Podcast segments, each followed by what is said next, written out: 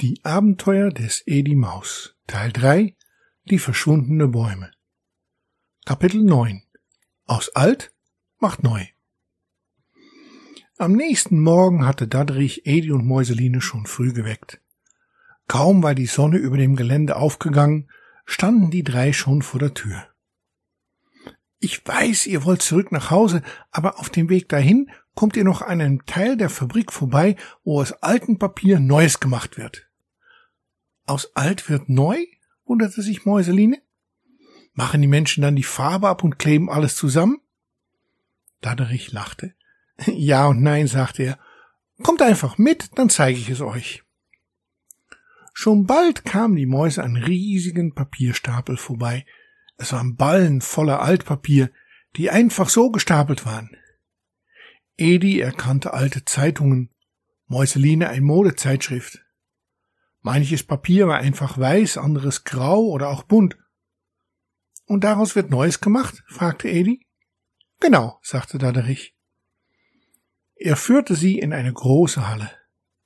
Gabelstapler brachten einen nach den anderen Ballen hinein und schoben sie auf ein großes Band. Dort stand eine Frau mit ein gefährlich aussehender Schere. Mit schnellen Bewegungen schnitt sie die Bänder, die die Ballen zusammenhielten, durch. Langsam fiel der Ballen auseinander und lief über ein großes Band. Links und rechts standen einige Männer und Frauen, und mit schneller Bewegung holten sie das eine oder andere vom Band.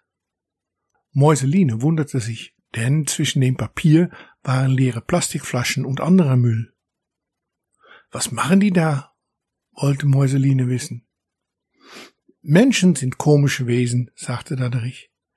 Eigentlich könnten Sie, wenn Sie das Papier wegschmeißen, darauf achten, dass kein Müll mehr dazwischen ist. Doch das schaffen Sie einfach nicht. Deswegen muss hier am Band noch sortiert werden und es müssen Verunreinigungen rausgeholt werden. Alles, was nicht zu Papier verarbeitet werden kann, muss halt raus. Sie folgten dem Band. Am Ende war ein großer, sich langsam drehender Magnet. Nur ein Teil lief über das Band und jedes magnetische Metall wurde vom Papier getrennt. Was dann übrig war, kam in einen großen Behälter. Als der Behälter voll war, ging eine Klappe herunter und er wurde durch einen neuen ersetzt. Und daraus wird jetzt Papier gemacht, sagte Edi. Ja und nein, sagte Dadrich wieder. Es wird noch weiter gereinigt von Fremdstoffen.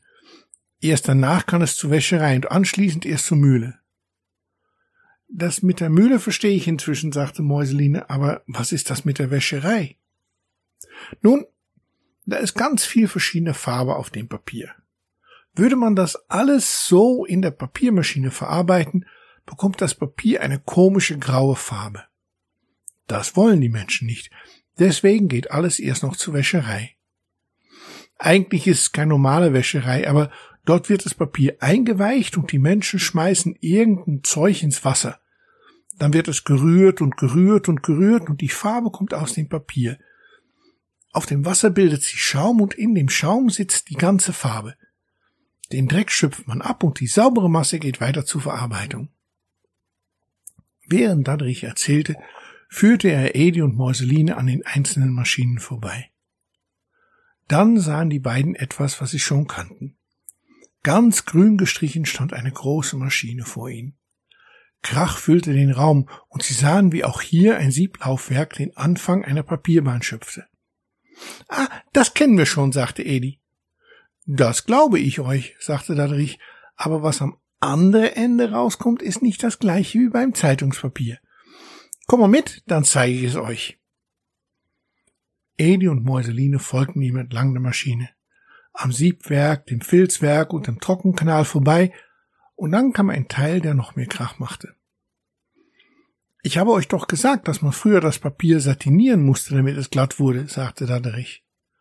Mäuseline nickte. Nun, das wird hier in der Maschine auch gemacht. Hier sind große Walzen, die mit Druck und Wärme das Papier noch einmal pressen. Da es jetzt schon fast ganz getrocknet ist, wird es dadurch glatt. Am Ende der Papierstraße sahen Edi und Mäuseline, dass Daderich recht hatte. Das Papier aus dieser Maschine war strahlend weiß und auch ohne es anzufassen war klar, dass es viel schöneres Papier war. Dadderich drehte sich zu Edi und Mäuseline. So, jetzt habt ihr soweit alles gesehen, was es hier zu sehen gibt. Ich zeige euch nun, wie ihr nach Hause kommt. Zehn Minuten später standen Edi und Mäuseline mit Dadderich am Rand des Werksgeländes. Jetzt müssen wir zurück nach Hause, sagte Edi. Das wird ein langer Spaziergang, meinte Mäuseline. Dadderich lachte.